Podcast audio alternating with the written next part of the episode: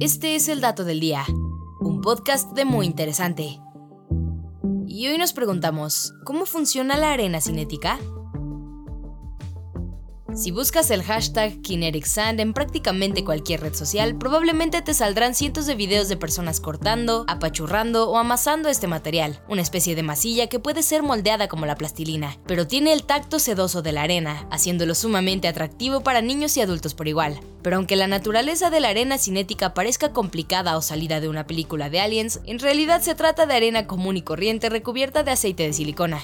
Y por silicona no me refiero a un material específico, sino a un grupo de compuestos que contienen silicona y oxígeno.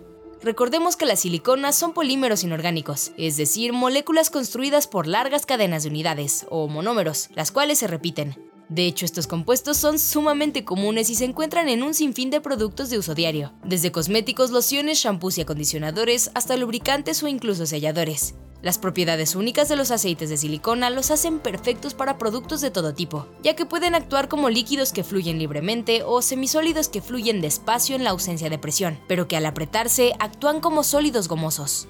A esta particularidad física se le conoce como viscoelasticidad, y el grado de viscoelasticidad de una sustancia depende de la longitud de las cadenas de polímeros en el aceite de silicona. Pero para ponerlo en términos sencillos, imagina unos hilos larguísimos de espagueti. Estos se pegan tanto unos a otros que pueden mantener una forma, pero si colocas una pelota hecha con ellos encima de la mesa, poco a poco la figura se irá hundiendo hasta quedar aplanada.